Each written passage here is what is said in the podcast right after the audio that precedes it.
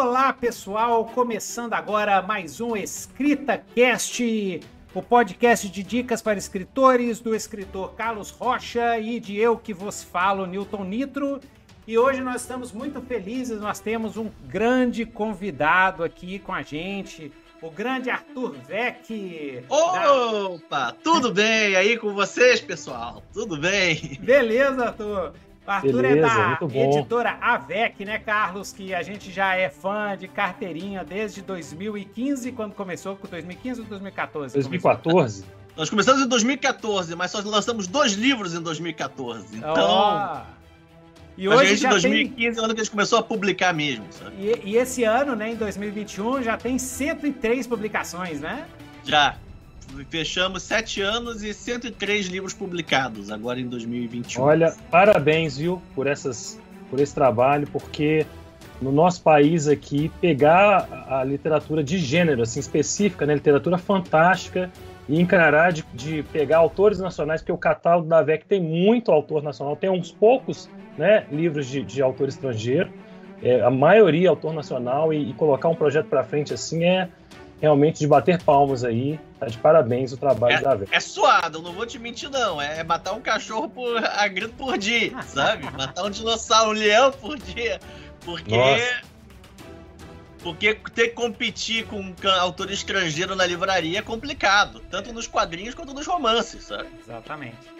Mas a gente vai falar disso e muito mais, tá? Hoje no EscritaCast número 10, como um editor seleciona livros para publicação. Esse é mais ou menos o foco da conversa, mas a gente vai falar de várias coisas também.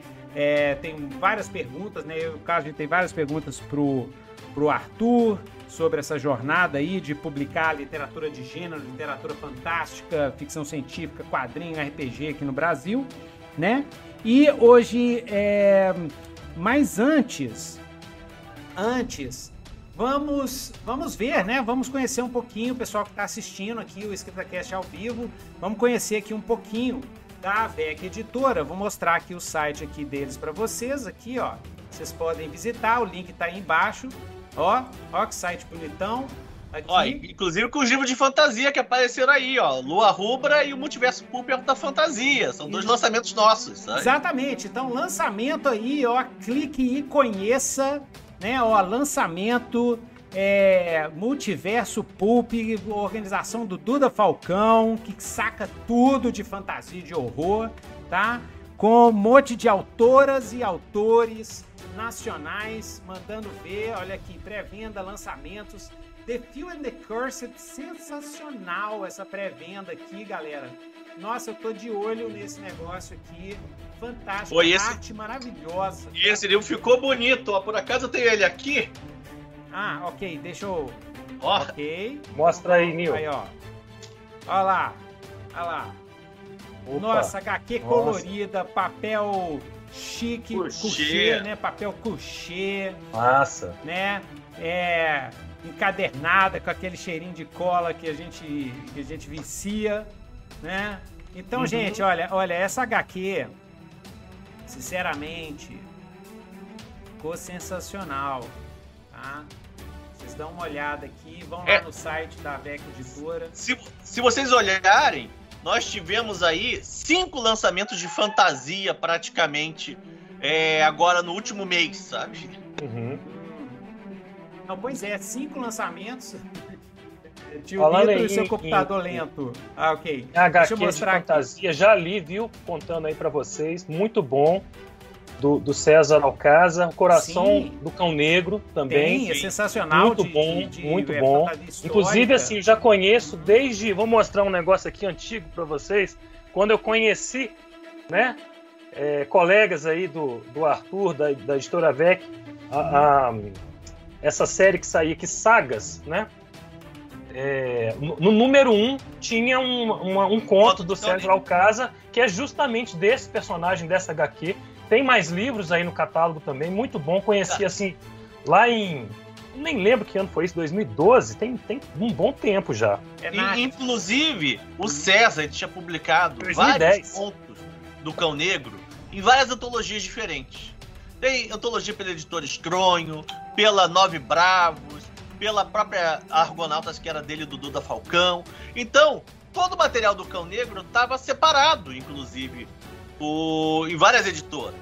E aí, o que, que nós fizemos? Depois de lançar o quadrinho número 1, um, né, o, o, Coração do Cão Negro, e o 2, A Canção do Cão Negro, falei, César, vamos juntar todos os contos num livro só?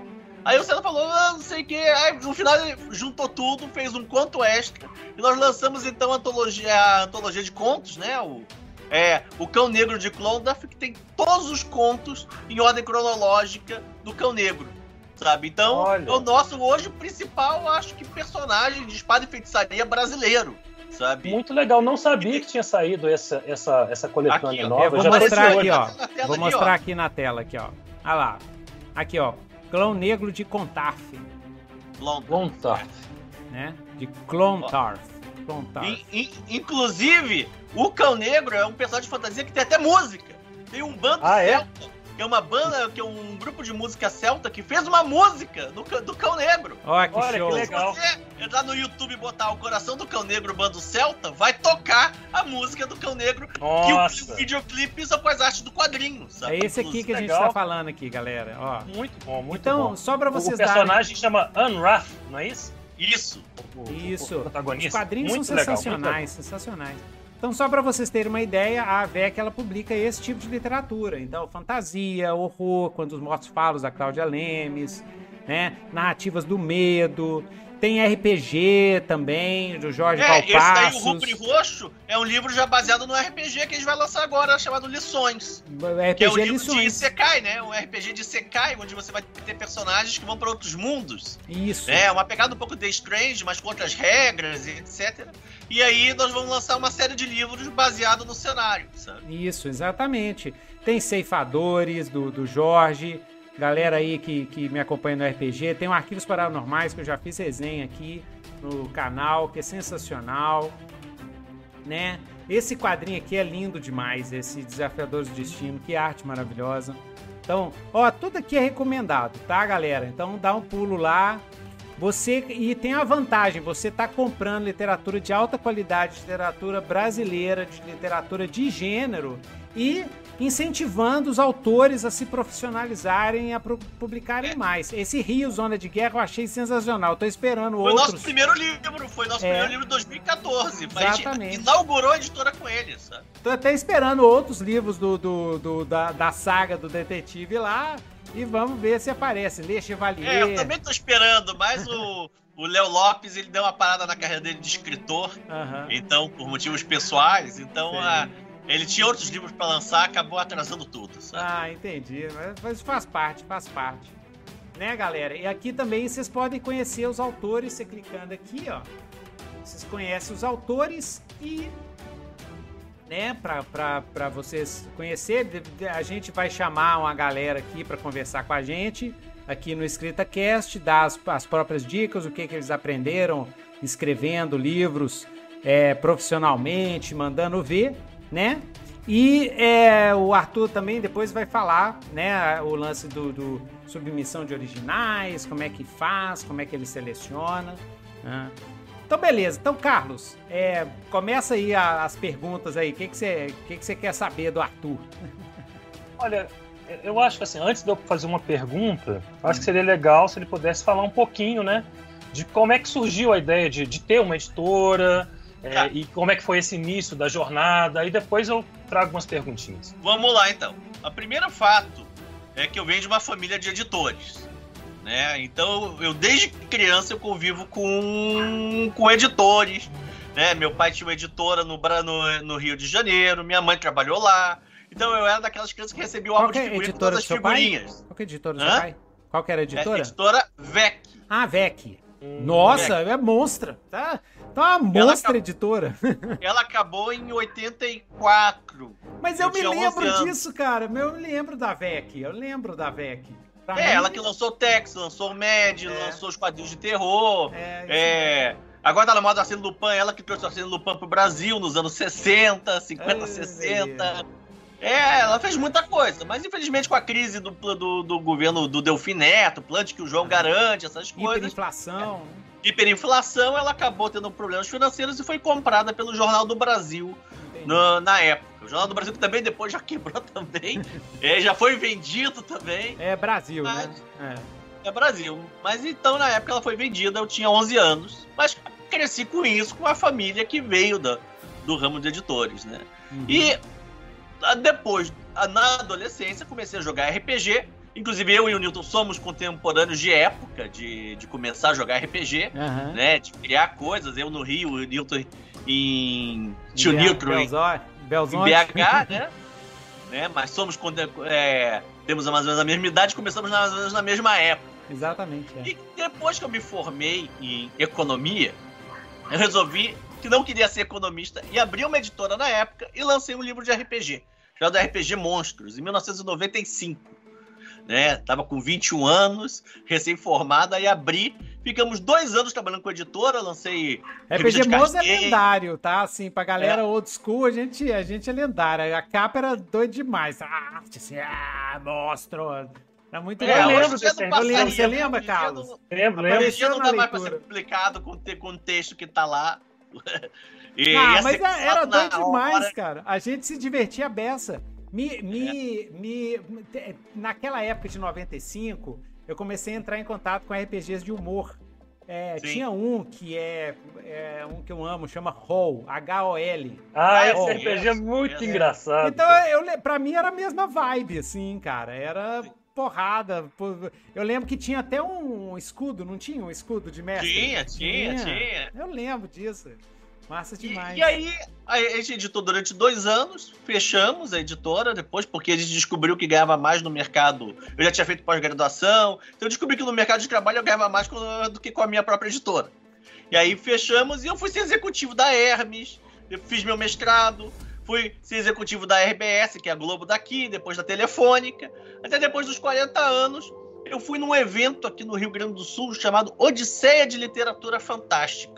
E eu já tava com vontade de, de voltar a editar, com, com coisa. Pô, mas tava com medo. Pô, editora é uma coisa de, difícil, né? Complicada. E aí eu fui na, na, Odisseia e fui no barzinho depois com um monte de editor, de editoras pequenas, autores. Pô, e aquilo me contagiou de uma maneira. Eu falei, putz, é isso que eu quero estar tá fazendo também, sabe? É, é punk, eles né? estão fazendo com editoras pequenas, porque eu também não posso estar tá fazendo, já que eu quero, eu gosto. E aí resolvi abrir a, a VEC Editora em 2014. Sabe? Show! Você foi mordido pela mosca azul dos pequenos editores Lá do evento, que legal. Exatamente. Aí tava lá o Duda Falcão, que era um dos organizadores, o Christopher Cat Smith, que, que lançou depois o livro de fantasia da bandeira do, do, do Elefante da Arara, ele lançou RPG, o próprio César, tinha os, os, os editores da Estronho, né, que, que lançaram aí o Territórios Invisíveis, que o Carlos estava me mostrando antes. Estronho é ótimo, Estronho Tem as relíquias aqui, ó, do, do, uhum. do Christopher. Isso. O, é, o, quando lançou pela Devir. A é. bandeira do elefante da Arara. Bandeira do elefante da Arara eu tenho também. Eu tenho também. É. Mas, muito aí, bom. Depois não... Estevão Ribeiro e outros, Braulio Tavares e outros autores, assim, o Felipe Castilho no início da carreira, sabe? E aí, pô, e aí fui mordido pela mosca azul das editoras, sabe? Doido. E resolvi abrir a minha. Legal. É, e aí lançamos em 2014 um livro que foi indicado pelo Márcio Fiorito, que mora aí no, em BH, é chegar também, é chegar também. Tem, tem, é. tem umas entrevistas aqui no canal do YouTube aqui, galera, do com o é. Fiorito, tá? Fiorito é, é, aí, é brother. E aí ele me indicou o Léo Lopes, e aí a, pra, porque precisava, precisava ter livro, né? Pra lançar é. editora precisa ter livro, né? e aí lançamos o Rio Zona de Guerra, e, e, logo no mesmo ano a gente lançou um quadrinho chamado Beladona. Hum. E depois teve o RPG do Beladona também, sabe? Pesadelos Terríveis. É, legal. E, e aí foi assim que nós começamos, sabe? E aí de lá pra cá chegamos a 103 títulos aí, como vocês puderam ver no site, sabe? Publicados, né? Tem uns só em e-book, então dá um pouquinho mais de 103, já estamos nos 105, 106, sabe? Ah, que legal. Nossa, legal. Muito bom. É, uma curiosidade, assim, sobre é, é, como é que tem sido essa trajetória, né? Pensando assim na, na, A gente entende, né? Por exemplo, eu e o Newton, a gente tem aqui vários projetos que a gente faz, vamos dizer assim, projetos do coração, né? Que a gente uhum. acaba que tem um outro trabalho, né? Uhum. É, é, e, e, e, mas tem esses projetos paralelos, mas uma, igual o caso da AVEC, eu entendo que tá, começou a se configurar como um negócio mesmo, que tem que ter, né, é, ficar no ficar no azul ali, no, no, verde, né? Não pode ficar no vermelho. E, é que hoje e, é o mais difícil, né? Porque é. nós tivemos aí uma crise das livrarias muito pesada, que as principais livrarias que respondiam por 50% do mercado terminaram. E não é só 50% do mercado. É que, por exemplo, quando você mandava o livro para Saraiva, mesmo sendo ela ruim de negociar, o que for, a Saraiva pegava o teu livro e colocava na Saraiva Manaus, colocava na Saraiva Belo Horizonte, colocava na Saraiva Pará, lá do Pará, de Belém, colocava na Saraiva do, de Fortaleza, a cultura a mesma coisa. É, botava, você mandava o livro para cultura, o livro chegava na cultura Belo Horizonte, na cultura Fortaleza, cultura Recife. E, e então, no momento que essas redes quebram, nós temos um outro problema, que os outros 50% do mercado não são acessíveis. Né? Como é que eu vou mandar para uma livraria de rua de Manaus o meu livro? Uhum. Né? Então, isso complicou muito a vida, não só da VEC, que era uma editora pequena, como de, das, a maioria das grandes editoras. Não só pequenas, mas as grandes também. O custo de você mandar para uma rede e ela distribuir para 110 lojas é muitas vezes você mandar loja a loja pelo Brasil inteiro, sabe? E administrar essas lojas todas também, sabe?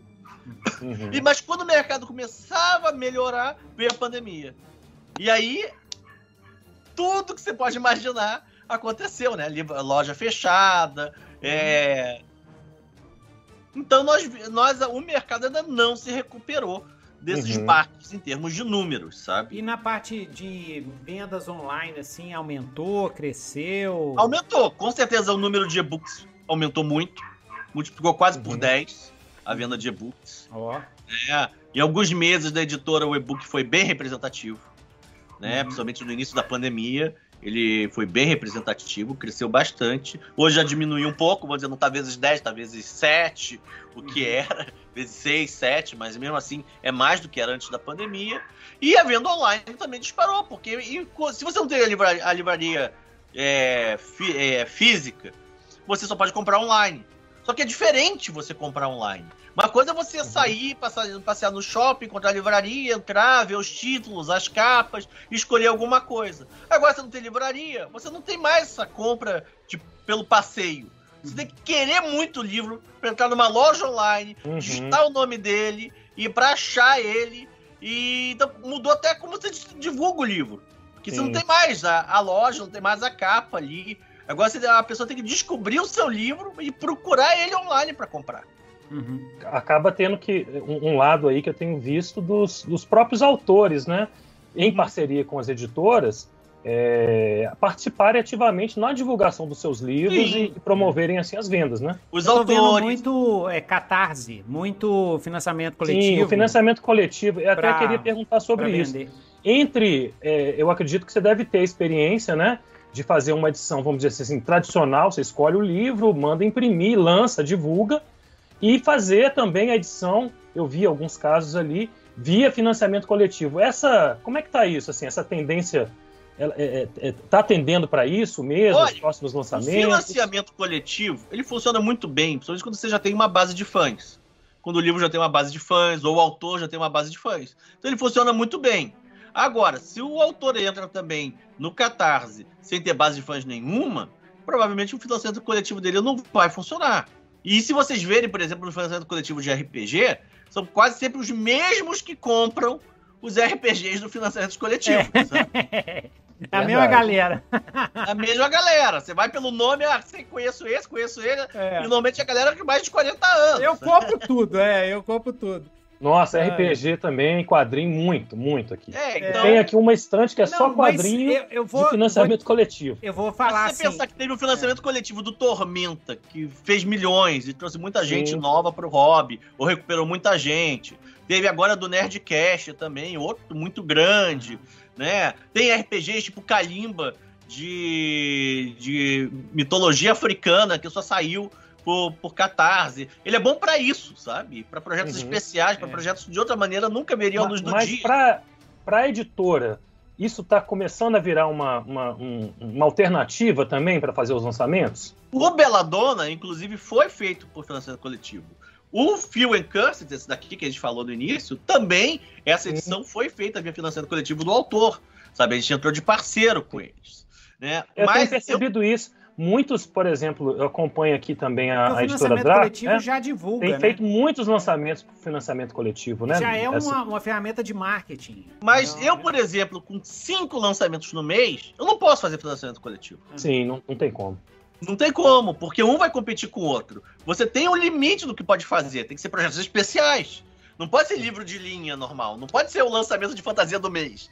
Não pode ser o lançamento de ficção científica do mês. Que aí não tem mais o, o, o especial. É o dia a dia, sabe? Então, eu, a nossa a tendência da AVEC é não querer usar financiamento coletivo hum. para os lançamentos do dia a dia.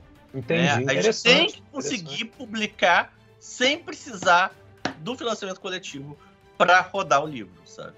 Vamos porque falar senão, um pouco. Porque senão a gente vai ficar preso a um livro a cada dois meses, sabe? Do, do, do dos autores da, da AVEC. Até eu tenho uma, uma, uma curiosidade também. É, é, assim, um pouco dentro dessa linha do, do de, de, se colocar no mercado, experimentar o, o que, que vende, né? Eu estava vendo aqui é, o, o, livro é, Porém Bruxa, né? Sim. Da, da Carol é, da Carol Kiovato, aqui ela aí, Kiovato, ó. Olha ela aí, ó. É, o que, que eu olhei assim, assim, não sei se isso é uma coisa assim de hoje, né? Mas ele estava lá na Amazon muito bem posicionado, né? Na categoria de fantasia, é, mesmo no ranking geral do Kindle, tá lá assim super. É, ele tá é, até out of stock. Deixa eu é. mostrar aqui pra galera aqui, gente, ó. A gente tá falando desse livro aqui, ó, da Isso. Carol Tiovato. Ele tem na Amazon, não tem mais na loja tem, da velha. Tem na Amazon, eu vi lá que tem. tem e que Amazon, ele, pelo menos a versão eletrônica dele tá tendo muita saída, né? Pelo tem. que eu vi lá, muitas avaliações. E é, aí entra no, na categoria assim, é autor nacional. E aí tem um, um outro lançamento que eu vi lá, da, é, que vocês fizeram, N. Bellet, A Justiça Chama, né? Não vendeu nada. Oi? Não vendeu é, Exato, nada. é isso que, eu, que era a minha questão. Porque, assim, a gente escuta muito falar assim, não, que é, é difícil competir com os autores de fora, é, vem o autor de fora, ele já está ali dominando as vendas, e às vezes, é, o que, que, é que tem acontecido, né? A minha pergunta é nesse sentido, né? Que você observa nesses últimos anos, é, de autores seus, assim, que, que estão vendendo, que, que Olha, geram sucesso, que em comparação a, né? a, a, a VEC, ela, se você pegar a nossa logo, a VEC é com em francês. Sim. É. Então, também tem a sonoridade da antiga editora VEC, tanto mais o principal que ela é com em francês. A nossa logo é uma peça de quebra-cabeça. Duas peças uhum. unidas. Uhum. Né? Então, a, a, nossa filosofia é crescer junto com os autores, é todo mundo crescer junto. Né? Uhum. Então, por acaso, nos livros nossos nacionais, a gente consegue fazer isso muito bem. A gente consegue fazer um trabalho junto com os autores para todo mundo crescer junto, sabe? E, e, até o livro internacional não nos permite fazer isso. Uhum. É, então eu é. acho que está no nosso DNA crescer junto com os é, autores. É. E não trazer coisa de fora. Às vezes que eu quis trazer coisa de fora, eu vou dizer, meus autores nacionais venderam mais, sabe? Uhum. Interessante isso, né? E, e, a, e a Carol, por exemplo, mas não é a Carol, por exemplo, ela já tinha uma carreira de tradutora. Ela traduziu uhum. todos os livros do Mágico de Oz para Vermelho Marinho. Ela traduziu Malazan, é, de fantasia. Uhum. Ou seja, ela não é uma. Ela, apesar de ser o primeiro romance da Carol, não é o primeiro trabalho profissional de escrita da Carol. Ela, ela como escritora, ela é bem experiente. Né?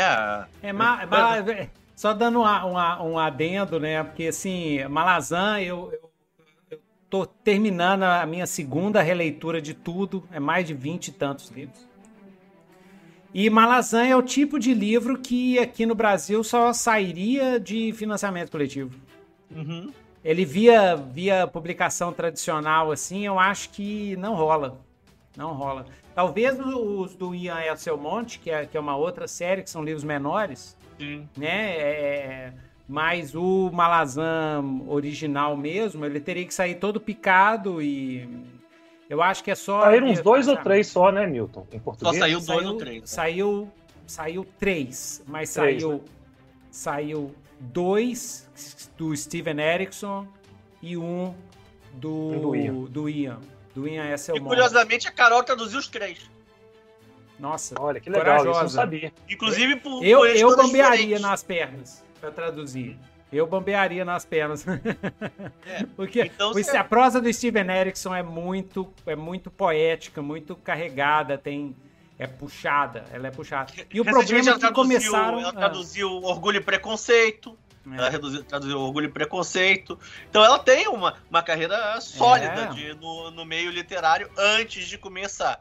E a Carol tá, participa, participava com a Vermelho Marinho das Odisseias de Literatura Fantástica, dos uhum. eventos. Ela ela é, ela estava sempre no stand da Aleph, trabalhando no stand da Aleph, ou seja, ela, ela também estava sendo vista, né? Ela estava produzindo. Então, é, essa é a primeira dica que você queria perguntar. Como é que um autor começa? Como é que o autor faz? A primeira coisa é estar tá no meio. É, é participar que, dos eventos. Infelizmente, tem que. Assim. É que nem eu falo pra galera. Eu falo pra galera mesmo, o pessoal me manda muito. Ah, como é que faz? Como é que faz? Velho, eu, eu não sei, mas o que eu sei é o seguinte: hoje em dia, o escritor tem que aparecer de alguma forma. Tem que aparecer. Entendeu? Você tem que aparecer, você tem que escrever, você tem que criar um público, né? Eu, eu, eu é que. É, é, eu é que não tenho é, tempo, mas eu, o Carlos, por exemplo, é, sabe mais, né? Eu sou. Eu gosto muito do Wattpad. Principalmente para quem é, tá começando, para quem é começando, quem é veterano, seja lá o que for. É um bom lugar para você criar o seu público e para você é, ter feedback na hora, feedback Realmente, honesto. Tem muito feedback lá, é muito é. bom o feedback. E tem uma diferença, você chegar e dizer assim, editora, aposta no meu romance aqui e eu nunca produzi nada, é ou, ou dizer assim, editora, aposta no meu romance tem um milhão de leitores no Notepad. Uhum. Uh! É, não é? Ah, Com certeza. Ah, é, o, Isso aí. O Vamos escrever romance hot, tem que escrever. É, o, o, Marcos Barcelos, que fez lá o terror na colina. Ah, cor, horror na co, colina horror de Bergman. É. Ele começou no Wattpad. Wattpad. É. Inclusive eu li ele lá, fui colega dele lá. É, trocava Virou ideia com o embaixador do Wattpad ele. Exatamente. É verdade. Exatamente. Um, excelente autor, aquele livro muito bom. Então, eu acho que o Marcos assim... Barcelos da nossa coletânea Narrativas do Medo tem ponto é. dele lá também, sabe? Ah, que legal. E a, e a, outra coisa, né? É, entre em contato, é, é, é, exatamente como o Arthur fala, a VEC, né? É, com, com os outros. Cria uhum. sua, seu grupinho de escritores que estão ralando, um lendo o outro, dando feedback, pedindo dica, conversando. É assim que assim você vai crescer mais rápido, vai desenvolver mais rápido. Publica sabe? seus contos na Amazon, é. em e-book é, teve uma autora nossa, Marcela Rossetti, que ela publicava, publicou o livro dela só em e-book, o, o Filhos da Lua.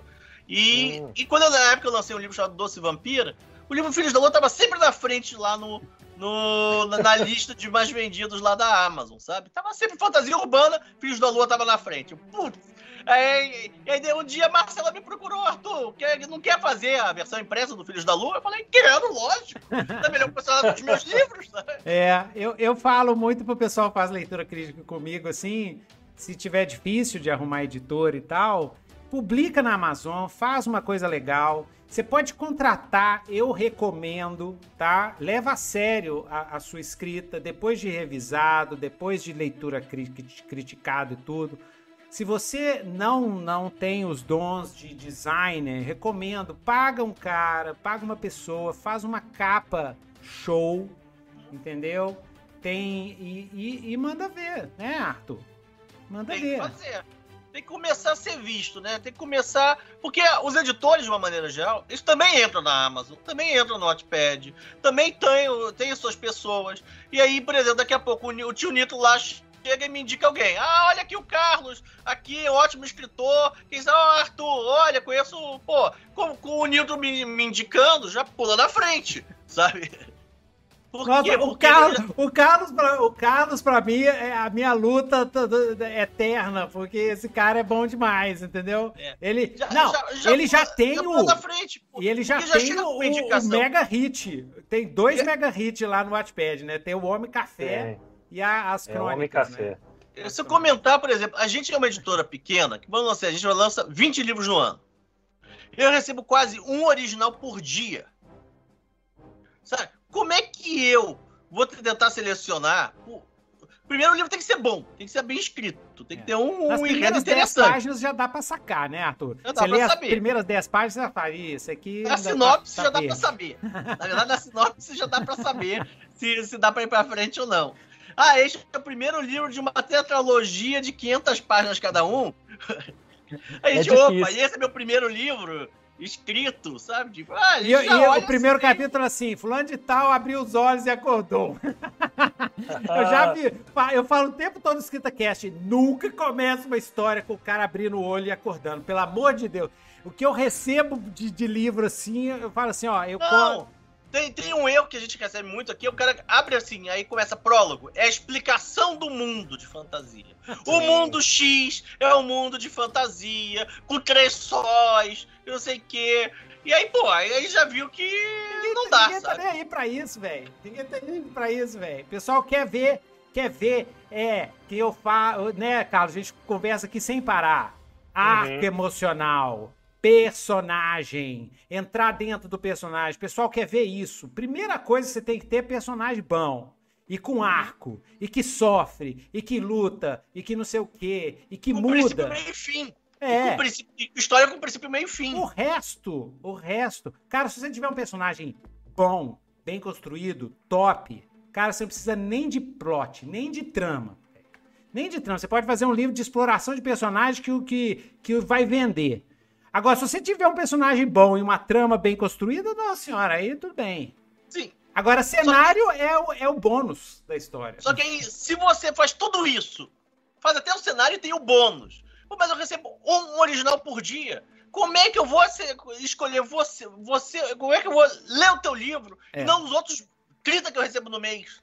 Aí, aí eles começam, então, ah, se você chega assim e fala, olha, eu tenho o, o Notepad, eu já tenho tem um milhão de, de seguidores. Ah, eu já publiquei esse livro online na, na Amazon, tá lá no primeiro lugar de horror. É. Sabe? Ah, eu já tive não sei o quê. Ah, a capa do livro tá legal. Ah, você entra lá, tem 50 resenhas positivas no, no livro, que não foram pagas pelo autor, logicamente. Uhum. aí, pô, aí, aí não dá subsídio para eu dizer, opa, vou pegar esse livro em vez de, de pegar outro. Ah, ele, tá, ele, tá nos, ele participou de antologias de contos. Pô, então é um cara que já tá nas antologias de contos que já teve, que teve um critério. Não é antologia de contos de editora Cafajeste que tá só pegando dinheiro dos autores, sabe? Ah, pe pegou uma que eu conheço organizador, sabe? Ah, o uhum. organizador, pô, selecionou de verdade aquele cara. Pô, então ele, ele começa a ganhar degraus, sabe? Então quando ele chega e fala, olha aqui meu original novo, não é, ele não é um total estranho para o editor. Uhum. Tem, então, ter um livro de qualidade é só a primeira etapa. Uhum. Né? Tá participando para poder se destacar no meio da multidão já é no segundo detalhe também. Sabe? Uma coisa que eu sempre que, que, eu, que, que eu, tá sempre na minha lista de, de coisas para fazer, mas que eu nunca faço, né? que eu nunca faço, é, por exemplo, pega o seu conto. Isso é algo que, cara, eu tenho que fazer, cara. Pega o seu conto, um conto que já tá bombado, assim, bomba e tudo. Faz um audiobook dele. E publica no YouTube. Entendeu?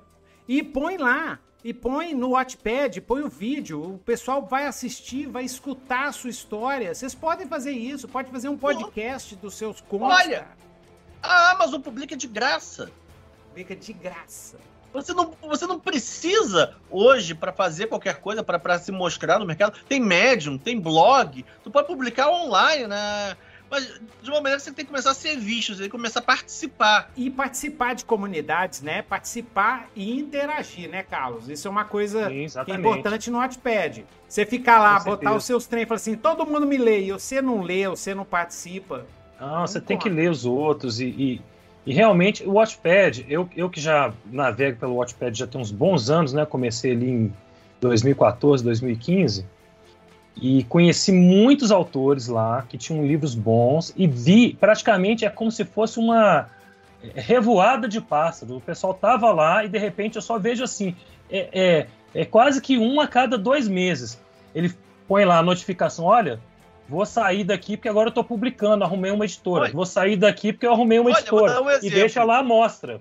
Tem, tem uma, eu tenho uma autora que fez um livro de fantasia nacional chamado O Alto da Maga Josefa.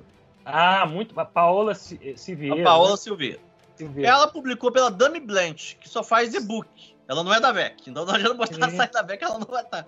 Aí o, o, livro dela foi tão bem comentado, ganhou prêmios, etc., que ela foi para quando ela foi chamada para publicar pela Gutenberg. Né? Uhum. Né? Eu é, li esse livro, é muito bom, muito é, bom. É, então dando um exemplo, a, a, a própria Carol Kiovato, que publica com a gente, ela chamou tanta atenção com o Porém Bruxa, que a Suma, da, a Suma das Letras, que é do grupo Companhia das Letras, chamou ela para fazer um livro para eles, sabe?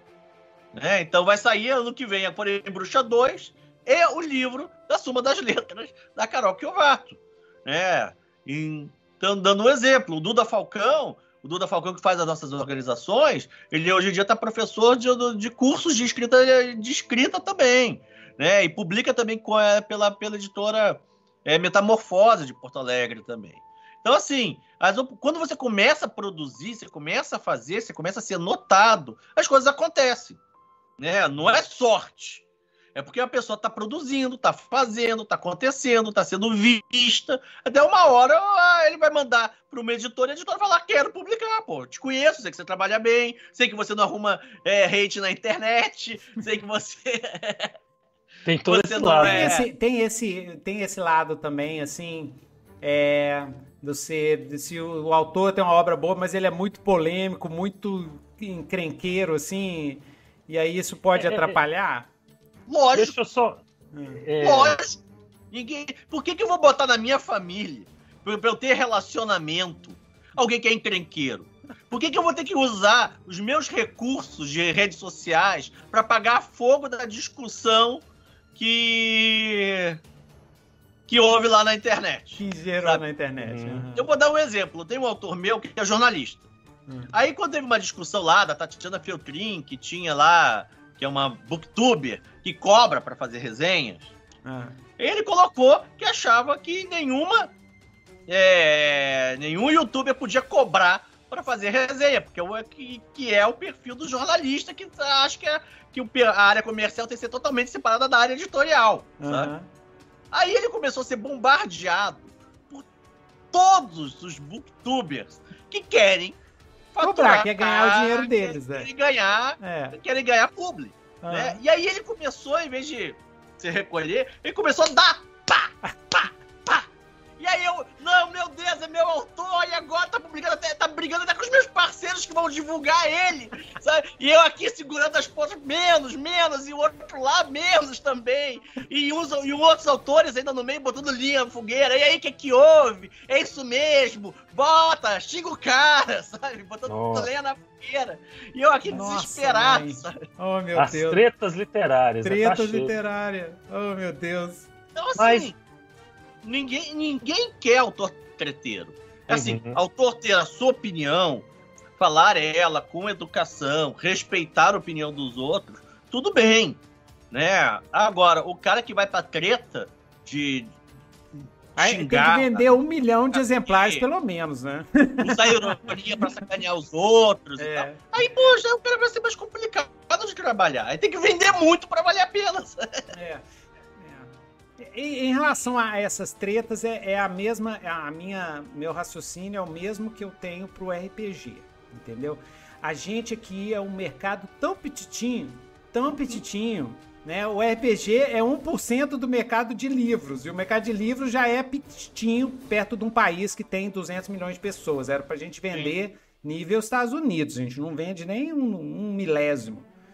Sim, eu você acho, faz um é. lançamento é... de RPG grande, às vezes tem 200 colaboradores no Catarse, num país de é, 200 milhões, 220 milhões. É, é. Então, então é, eu acho perda de tempo essas tretas, entendeu? Então eu acho assim, porque tem muito espaço para expansão, tem muito espaço para todos os estilos de, de, de, de, de produção, de, de. Eu sou a favor de mais, entendeu? Eu sou Sim, sempre eu a favor de mais, sabe? Né? E é isso aí. É, treta realmente não, tá, não tá com nada. É, uma pergunta aí para você, Arthur. É, uhum. so, então, é, mais, mas de vez em quando o pessoal te manda original e você pega e lê, né? Tipo assim. De vez em quando não, todo dia, né? Não, todo dia. Não, exatamente. Mas às vezes você lê até de, de, de, assim, chegou um original lá, e você não conhece o cara, mas você tô curioso, assim, né? Sei lá. Né? É, mas, mas aí. Mas aí é uma roleta, né? É uma sorte danada do cara. Pois é, mas eu quero. Tem que mandar uma sinopse, tem que mandar um, um e-mail de apresentação tão bom, mas tão bom, que eu tire ele da fila ali de, de spam que, que hum. chega de originais e pesque ele e coloque numa, num, num outro lugar, tipo, quero dar uma olhada nisso melhor. Não, então, então tudo bem. Então eu vou, vou melhorar a pergunta. Então o cara, o cara tem, tem seguidor, já, já lançou no Watchpad, tem no Amazon, chegou indicado, chegou não sei o que e tal. Ele já chegou, já passou por essa pilha, já chegou lá em cima. Tá. E aí você pega e começa a ver o livro para ver se, se se rola publicar ou não pela Sim. AVEC, né? Uhum. O que que você olha na sua experiência? Você já está com quase coisa. seis anos ralando nisso, né? É, eu não vou olhar erro de português. Uhum. Porque isso tem revisor para corrigir depois, né? Eu, eu, vou, eu vou olhar se a história tem princípio, meio e fim, se os personagens são bem construídos, se tem lógica a história, se.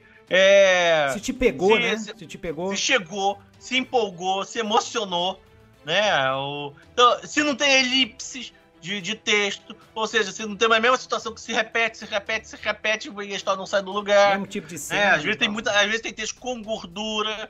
Né? Então a gente vai olhar tudo isso pro texto deles se tem lógica, ah, apareceu um personagem em tal lugar, mas por que, que ele apareceu ali? Né? O que, que como é que ele apareceu naquele lugar de repente, né? Então a gente vai olhar para os elementos coisa, narrativos então. propriamente ditos, uhum. sabe? Você olha essa parte mais estrutural mesmo, assim. Uhum. Exatamente, para ver se a história faz sentido. Quanto melhor o autor, mais preparado ele está, ainda mais se ele já está mandando depois de uma leitura crítica de alguém, de tal, normalmente esse texto vai ser melhor, né? Uhum. O, vai, já vai chegar mais né? bem Lá construído. No... Com os autores da casa, né, provavelmente eu vou ser o leitor crítico deles, sabe? Mas eles já são da casa, né? Eu já confio, eu já publiquei eles. Agora, se vem um autor novo, é, quanto melhor esses elementos tiverem, mais chance dele ser publicado.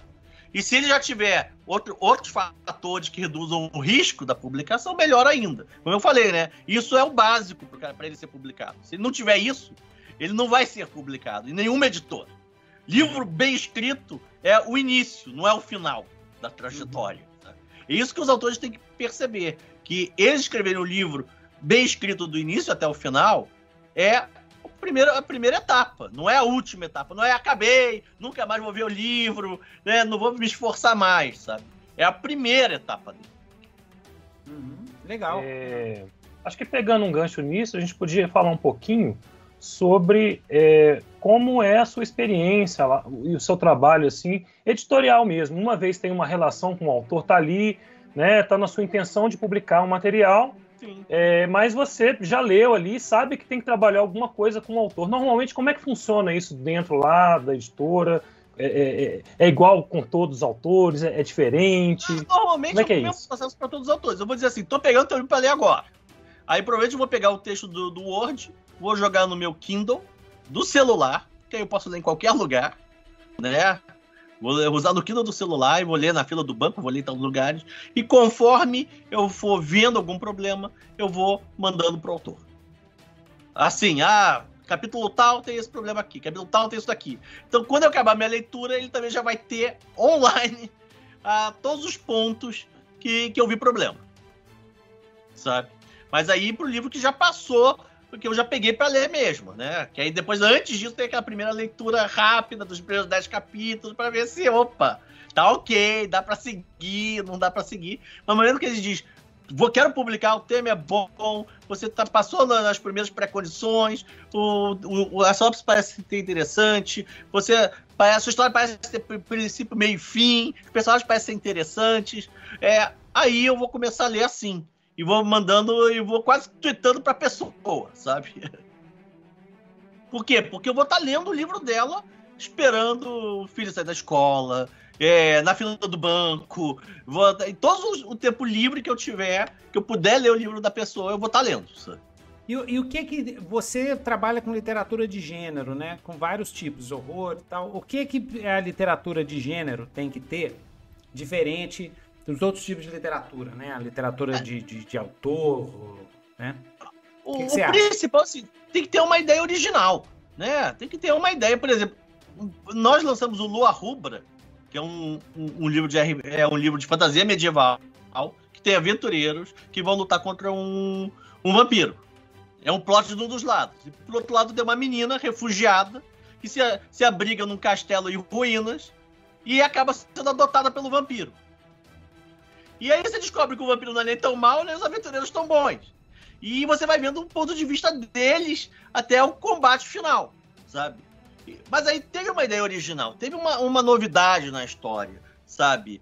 O, porque o que eu cansei antes disso, o que eu mais tinha era cópia de aventura de RPG de D&D.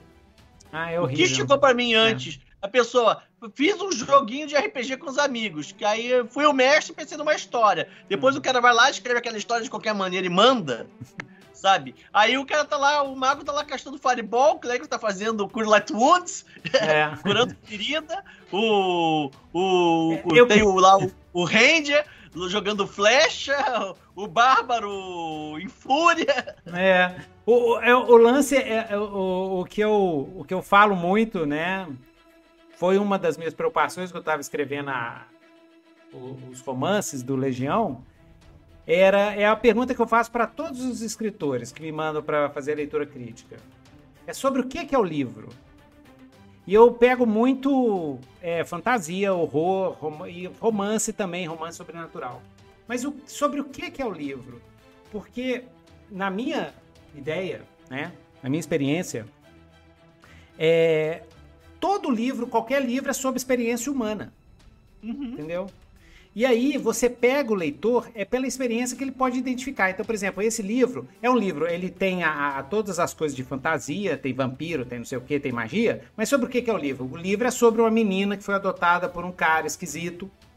Uhum. Que vai os outros caras esquisitos ver lá, aí vai ter o drama da menina. Na verdade, é um livro sobre a, a, a menina, sobre a órfã, o drama de uma órfã. Né? Por exemplo, o meu marca da caveira gigantesca, a trilogia gigantesca, é o drama de duas irmãs. É a relação entre duas irmãs, que é complicada, porque elas são muito diferentes. Tem todo um negócio e tal. E o, o, o livro do Carlos, do, do, do, velho, né? É a história de um velho. No mundo de fantasia, um velho já caquético, já passou os melhores anos da vida dele. Né? Então, é, a experiência humana é muito importante. Né? É o coração, eu chamo de coração, a espinha do livro. Né? E depois vem. Você, né? É, como foi, por exemplo, a gente lançou agora esse ano hum. o, o As Vozes Sombrias de Irena, que é um livro de hum. terror. Uhum. Que é exatamente é, é, é, um drama de quatro mulheres de quatro gerações diferentes, né? Uma.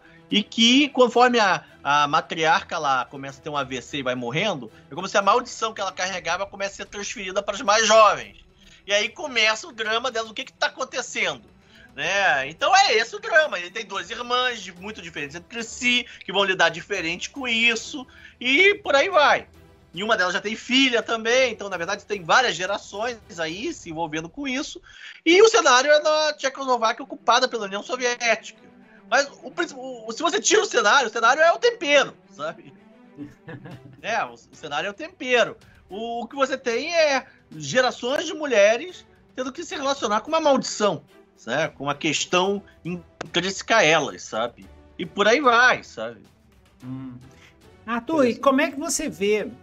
Então, volta, é, voltando na parte de edição, de mercado e tal, que eu acho, achei legal que você, que você falou, porque eu tomei por fora, eu acho que o Carlos também, né, sobre esses, essas movimentações todas do mercado de livros físicos e tal, a gente é mais ligado na parte virtual mesmo. Uhum. É, como é que você vê aí mais para frente, sabe? Eu vou só te falar um artigo que eu li recentemente, é né, no, no, dos gringos, acho que foi New York Times, uma coisa assim, falando do, do ressurgimento, pelo menos na Europa, nos Estados Unidos, das pequenas livrarias. Né? É, é, agora que eles estão saindo da Covid, da pandemia, essas pequenas livrarias estão crescendo muito porque o pessoal quer se encontrar então eles estão fazendo é, rodas de leitura, o povo tá indo lá, né? E tal. É, como é que você vê é. para frente, assim? Porque essa pandemia vai, vai acabar uma hora. Não sei quando. A França, hum. ela tem. É ela que melhor conseguiu manter suas pequenas livrarias, porque ela tem a lei do preço único. Hum. É, então ela conseguia, as livrarias lá conseguiram resistir um pouco mais à Amazon e outras lojas online. Sim. Né? Mas na França também já abriu um Cappuccino Café, uma, uma livraria onde que você escolhe o, o arquivo, o livro, numa, numa seleção lá, e você toma o um cappuccino, eles imprimem o livro para você e você leva para casa. Print on demand na hora, né? Print on demand na hora. então, cada vez mais, eu brinco, né? Que o e-book é o novo pulp. É, então, cada vez mais, quem quer a experiência da leitura, só pela experiência da leitura do texto, vai pro e-book. O e-book está crescendo muito, a pandemia acelerou uma adoção do e-book quase cinco anos em um, né? Cinco, dez anos em um. Então, o e-book não veio para ficar. Nas novas gerações já leem no celular, já leem em outros lugares. Quando lê, né? Porque hoje em dia você tem o streaming competindo com é, o, a, o, consumo de ficção não é mais na literatura, é, é no streaming, né? Então a literatura no máximo para você fazer é, para depois tentar virar streaming, né? Para virar audiovisual, mas é. hoje nova geração é muito mais audiovisual do que do que da literatura em si, que é um problema porque a literatura está envelhecendo. Né? É, mas, mas ao mesmo tempo, Arthur, isso é, é difícil, é, é, é, é muito complexo para gente pra gente. Eu acho que os nossos cérebros humanos não conseguem pegar, não. Isso tinha que ver, Sim. tipo, coisa de algoritmo. Porque ao mesmo tempo que, tipo, a literatura tá acabando, quer dizer, a gente nunca teve um negócio tipo Watchpad. O Watchpad é um. Sim. Tem um monte. Tem o tal do Tapas. Tem o. Uhum. Que tá tendo uma explosão de autores, sim, uma explosão de, de, de, de, de leitores também, leitores ávidos. É, é, eu sei que e, a minha cabeça explodiu a, quando eu. A literatura tem uma, uma característica que nenhum audiovisual consegue, né?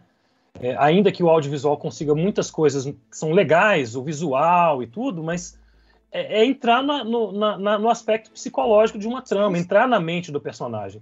E isso não, não, tem, não, não tem como sair disso. Você pode até falar assim, do, do, ponto de vista, eu acho até que compete, entre aspas, nesse sentido, o audiobook. Né? Uhum. Mas é livro, de qualquer maneira, você vai, é, é, faz a gravação, tem ali, eu, às vezes vai ter vozes e tudo, mas, eu, mas, eu adoro ainda está dentro da mesma é. lógica, mas, né? Mas eu acho que o que vai mudar muito é, é, é o meio do caminho do processo. Tipo, quem quiser e-book vai ter e-book. Quem quiser audiobook vai ter audiobook. Quem quiser livro impresso, daqui a pouco não vai precisar.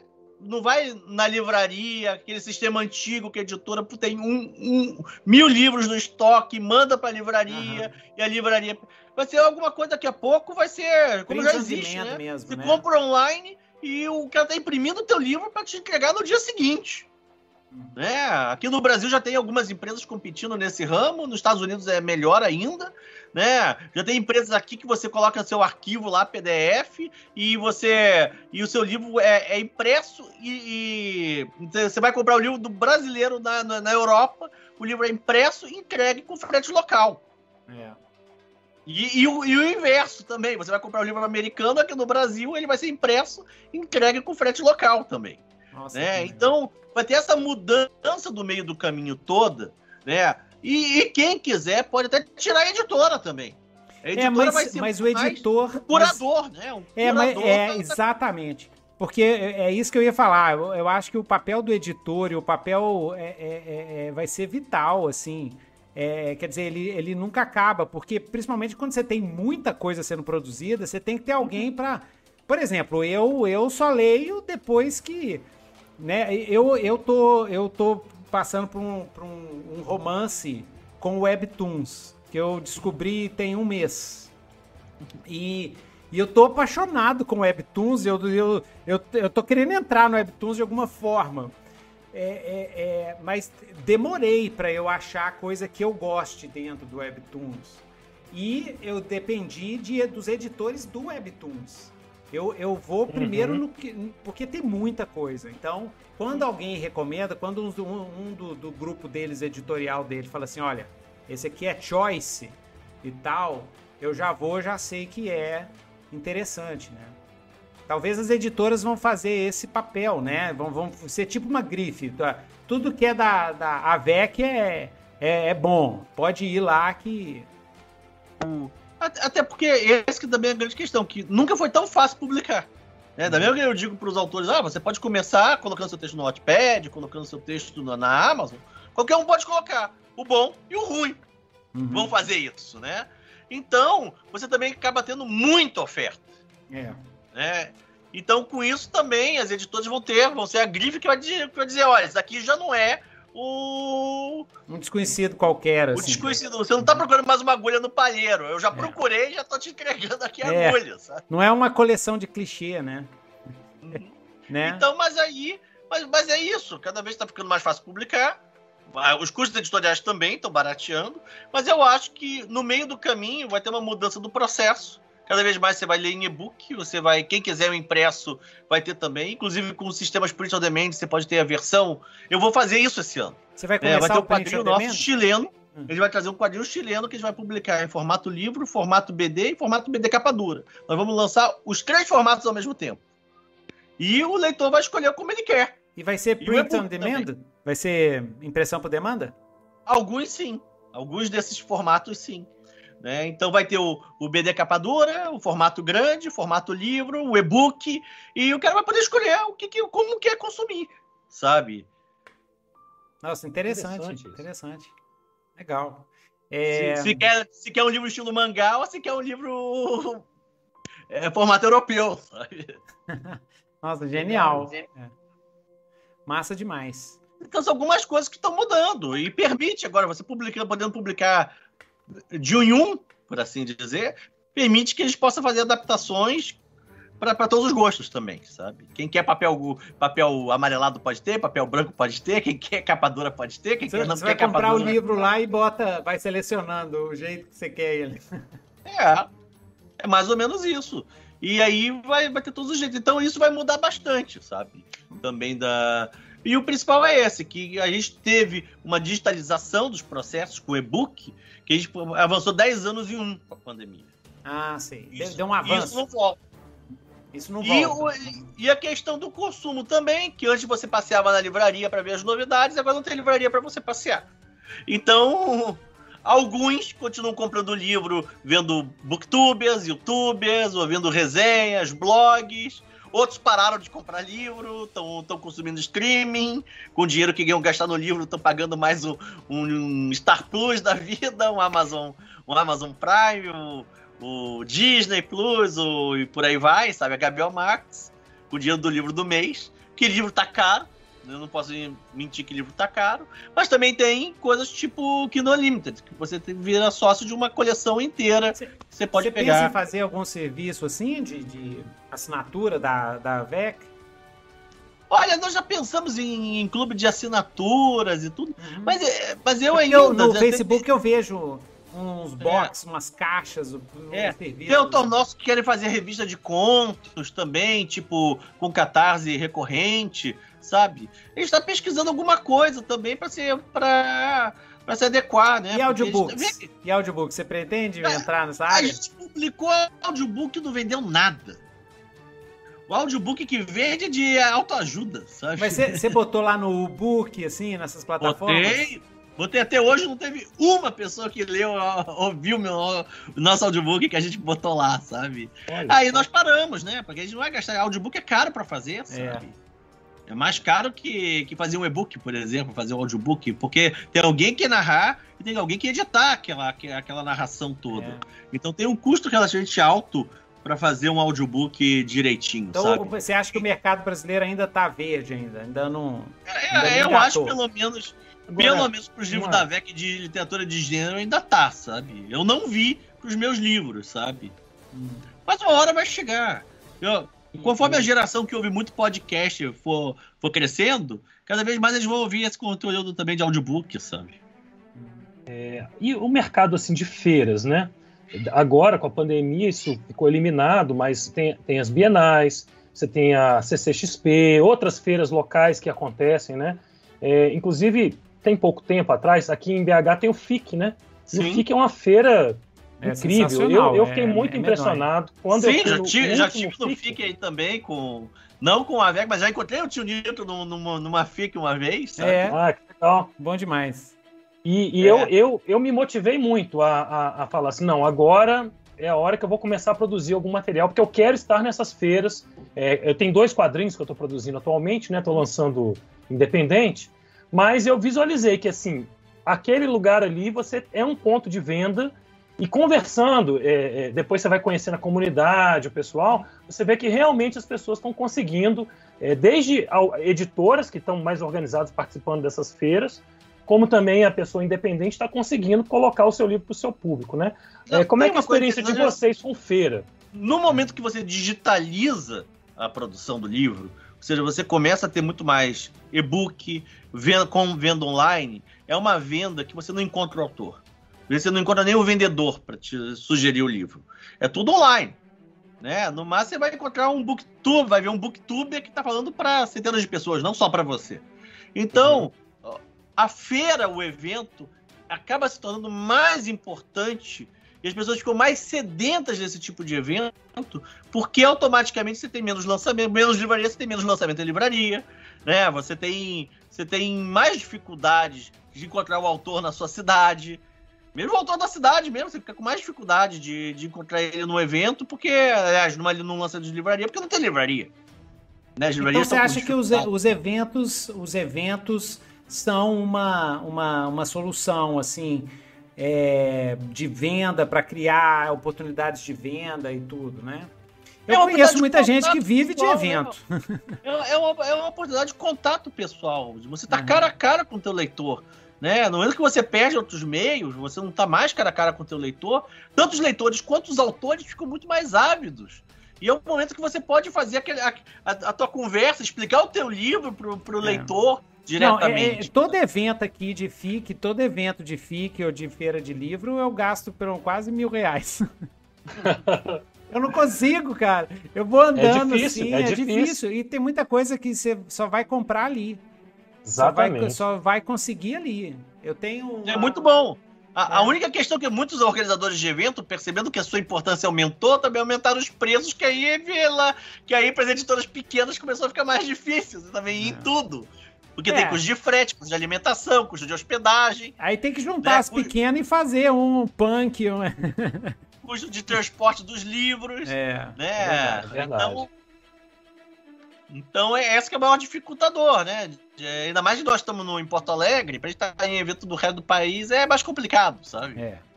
É. Mas vocês têm Mas... eventos aí também, ó, em Curitiba tem o, né, o RPG Com. Sim, mas Pelo menos tinha, né? contato com o público é essencial. É. E cada vez vai ser mais, porque conforme você vai digitalizando, o público vai ficando com mais necessidade de estar nos você, eventos para pessoas. Sabe? Você não acha que as, as editoras pequenas não podem se unir, se juntar, entendeu? Se, se, se tá mais caro, às vezes vai um grupo assim, entendeu? Para meiar tudo. Pode, é. pode. Já, já aconteceu o caso, já, já, já dividiu mesa em evento também né? Só que você divide a mesa, também divide a quantidade de livros que você pode colocar. É. Então tudo tem os prós e os contras, sabe? Uhum. E, e, cê, e, fazer um esquema bem assim, bye bye Brasil, pegar uma Kombi assim, ir nas cidades do interior, parar, abrir a Kombi, ah, livro aqui pra galera, não sei o quê. Abrir você faz isso, feira. Você faz isso quando tem 20 anos, quando tem quase 50 já não faz mais. Não, aí você põe uns caras de 20 pra fazer, né? não, tá certo. É, eu acho que o crescimento vai ser online mesmo, virtual. Eu acho que, que é a, a, a é, é, a, é, o caminho, tá? Eu, como, eu, como eu falei para vocês, eu tô apaixonado pelo Webtoon. Eu recomendo quem tá me escutando, baixa. Tem que saber inglês, tá? Tem, tem, já tem coisa em português lá, mas a maioria tem coisa em português. Inclusive, eu publiquei, tô colaborando com um projeto de um quadrinho. Hum. Tô fazendo as cores e balões e fiz uma parte da adaptação do roteiro também, né? De um, de um autor do Watchpad que que está soltando a, é, é, isso Webtoon, é, pelo Webtoon e no Tapas. Chama Os Filhos do Tempo, a, a, ficção dele. É uma ficção científica e saiu. Esses dias eu coloquei lá. É. O, o, Tapas tem novel também, tem romance também. Tem, tem é, light novel. Coloquei lá esse material. Tem, tem alguma coisa em português. Ele estava sendo publicado online durante três anos né? E aí, é, aí, na época que ele foi feito o catarse dele, foi um dos maiores catarses de quadrinhos da época. Conseguiu é do, quase 40 do, do Cão Negro. Cão Negro. É, o Belladonna. Ah, o, o Cão Negro também começou online, a parceria do César com o Fred Rubin. Eles também publicaram online as primeiras páginas, para depois conseguirem é, mostrar, até para poder mostrar o trabalho, né? Sim. É, e depois eu falei com ele, gente, vamos publicar isso em papel, sabe? É, não é. Não, o, o meu meu parceiro é, de, de criação de tudo aqui, o Cristiano Seixas, ele fez o Catarse é, junto com o Eduardo Pansica, que é autor Sim. da DC, fez o Catarse do Calango, foi bem sucedido, fez o segundo Catarse do Calango, foi bem sucedido, e através do Catarse do Calango, ele é, é, foi contatado pela, pela, pela Dark Horse, para roteirizar, para trabalhar com o roteiro do, de uma minissérie de Aliens que eles fizeram é lá legal, nos Estados Unidos. Então, legal. É, é, mas é assim, gente. É um caminho. A sorte, a sorte é para quem está produzindo, é. para quem está fazendo, né? É isso que é importante para os autores saberem. Quer ser, não espera você pegar seu primeiro original e mandar para editora e o editor vai chegar e vai pescar você no meio daquele monte. Se eu sou pequeno recebo um por dia, imagina uma editora grande, é. sabe?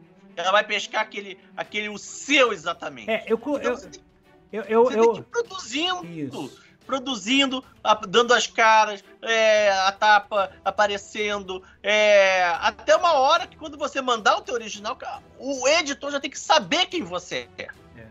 E se ele não souber, alguém do círculo dele tem que saber para te indicar. Exatamente. E, e, e é isso mesmo. E mandar ver. E mandar botar a cara a tapa. Botar, botar a cara a tapas. Sim. Beleza.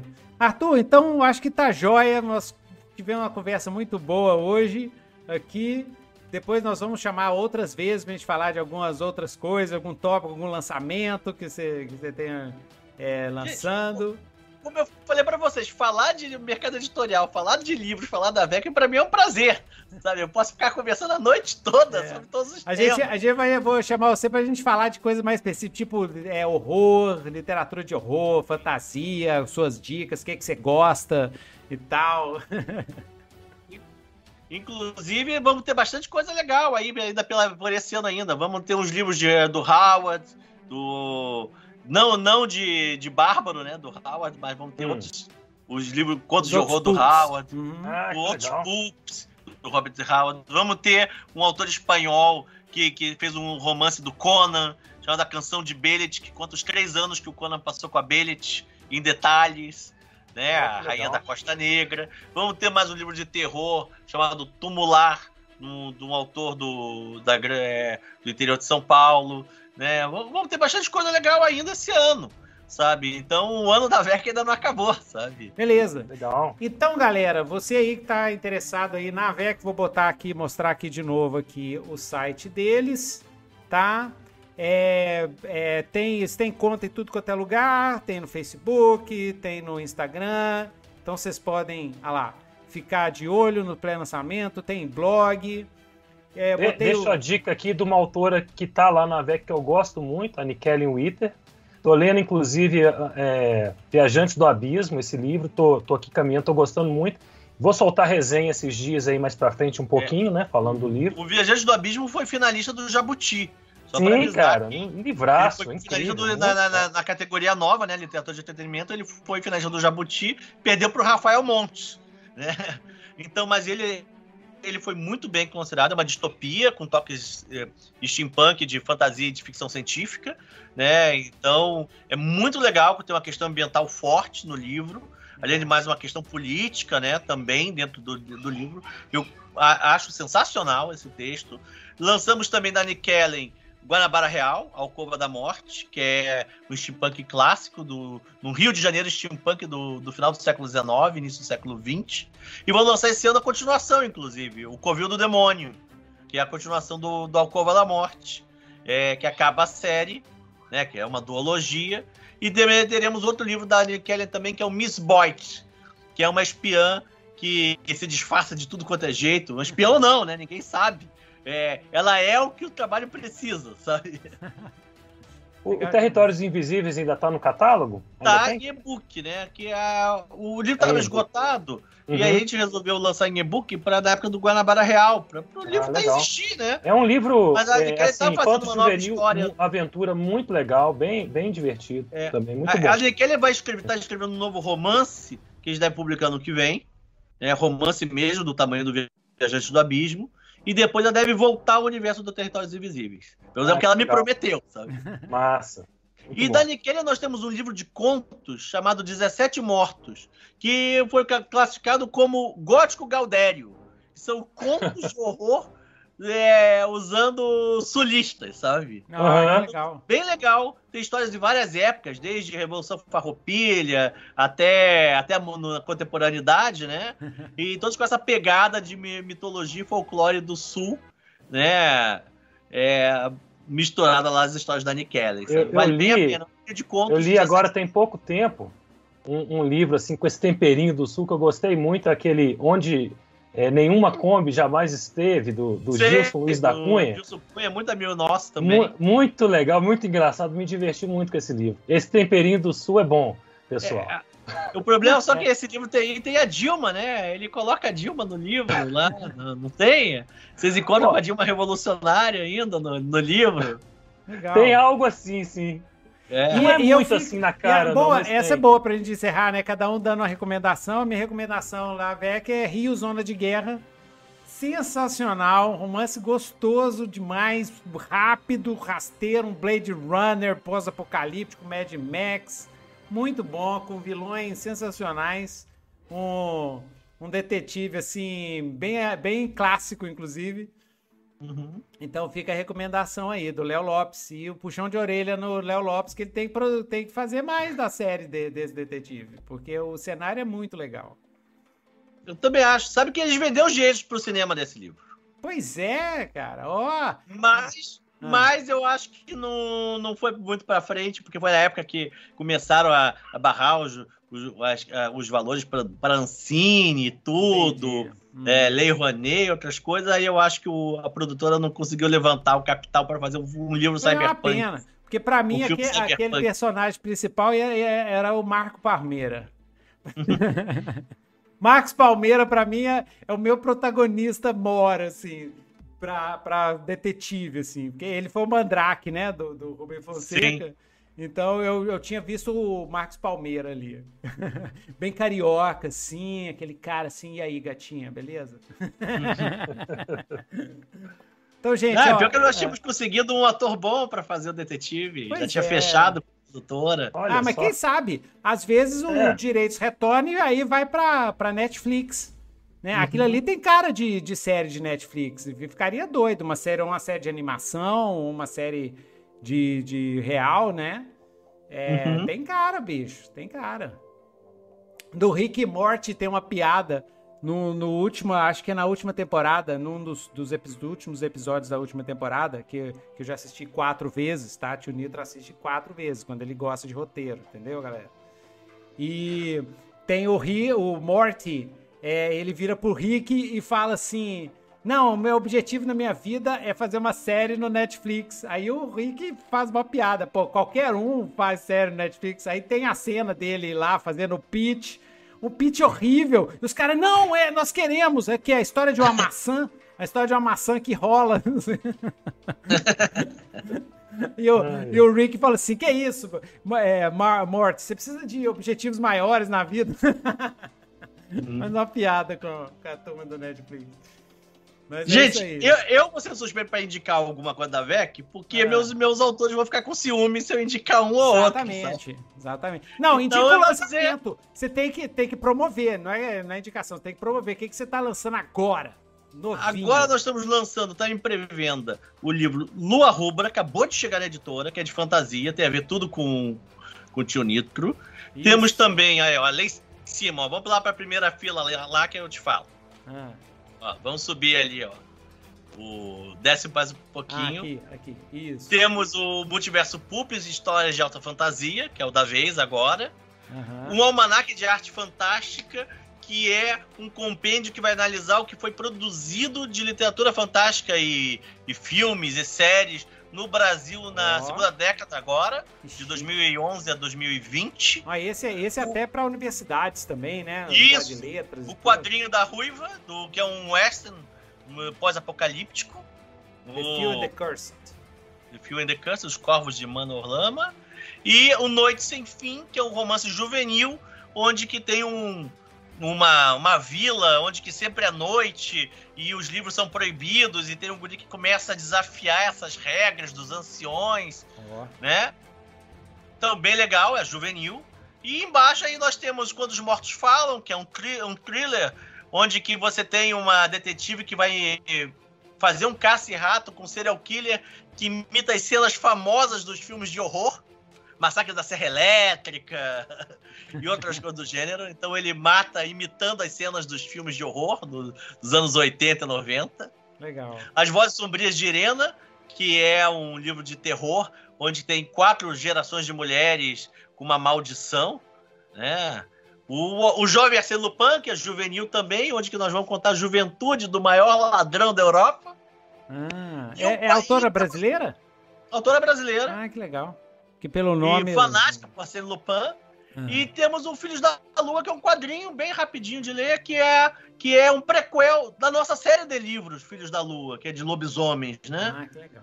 E aí ela fez um quadrinho de 28 páginas, a gente publicou, é, que é o prequel da história, sabe? Ah, que massa. Legal. Isso algumas coisas que a gente está produzindo aí, né? Agora vai, vai ter novidades em breve, né? Mas por enquanto estamos nessas, né? Exatamente. E tem vários combos exclusivos para você já comprar, economizar no frete, receber um montão de livro doido demais, selo Tio Nito doido uhum. demais. Então é isso aí, galera. Vamos terminando aqui por hoje. E a indicação do Carlos, é, é Viajante do Abismo, Carlos? Viajante do Abismo e todos os livros da Nick Ellen. Foi essa a minha indicação. Eu comecei, né? Ah. Depois fiz um, um parênteses, mas é isso. A minha indicação é essa. É. Excelente autor. Não, a minha indicação tá, é tá... tudo, ó. Cão Negro, tudo não, do, também. do Chevalier é doido demais, é muito divertido. Chevalier tá na minha fila aqui, que eu quero é, muito ler. Não li ainda, mas tô, tô animado que eu li, que eu achei muito boa também, alta qualidade. Quer dizer, tem muita autores é, velho de guerra que eu reconheci, né? O que eu queria dizer é que não só da VEC, mas hoje quem está quem tá produzindo os autores nacionais são as editoras pequenas né? Então, as grandes trazem o pessoal lá de fora, é. É, já best-seller, já best-sellers, quer arriscar. vai editar, ela só tem que traduzir e deu, sabe? Então, assim, quem hoje produz o autor nacional são as editoras pequenas. Então, eu ia dizer para os leitores que quiserem, apoie as editoras pequenas também, né? Apoie as, as editoras que estão nessa batalha com os autores nacionais, sabe? Isso. É, o, não só nós, a própria Jambô também está produzindo material de fantasia bem legal. Tem a Estronho, que lançou Territórios Invisíveis antes, Arte Letra. Tem, tem umas aí, Pendragon e outras aí também que estão produzindo coisas. Mas ele tem que caçar, né? Essas editoras pequenas têm a mesma dificuldade que eu tenho de divulgação. Como é que a gente vai divulgar o nosso título é, tem que... concorrendo com a editora Record, Roco, Intrínseca. Tem que arrumar alguma coisa, cara. Tem que fazer alguma associação, tem que fazer alguma Arthur, coisa. Arthur, manda seus autores todos aqui participar de, de episódios com a gente, que ajuda a divulgar um pouquinho. Isso. Vai, isso. vai ajudando, é mais uma gotinha aí Já de uma gotinha, exatamente. É, é autores é, pode, aí. Pode... Se quiser recomendar aqui, Entre aqui a gente bate um papo é... assim, de autor, dica de escrita, mas fala também dos lançamentos, né? Dos uhum. livros. Com, o tio Nitro é fácil de, de, de, acessar. É só você ir no Facebook e escrever assim: Como é que eu falo com o tio Nitro? Aí alguém vai, vai, vai me levar. Essa semana isso aconteceu, eu morri de rir. Uma pessoa que eu nem conheço falou assim: Como é que eu falo com o tio Nitro? Aí um monte de gente já falou: Ah, leva, vai, vai, vai nesse cara aqui. Aí chegou em mim, entendeu? Então quer entrar aqui no EscritaCast, o Carlos Rocha, ele é o rei do Watchpad, então você encontra ele lá o tempo todo. Só ir lá, vai lá na página dele. É só entrar em contato com a gente, cara. Entra em contato, Ué. você é autor, a gente conversa, vou perguntar do seu livro e tal. E, e é, estando na VEC já tá liberado.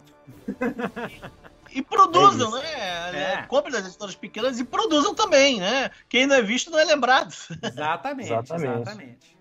Então é isso aí, Muito galera. obrigado, viu, Arthur? Nossa, foi muito bacana o bate-papo. Fico muito agradecido aí sua participação com a gente. Foi bom tá demais. Okay, então, Eu já, já tô vendo o feedback. Tô demais. Tô demais. Valeu, um abração, mais, boa galera. noite. Valeu aí, pessoal.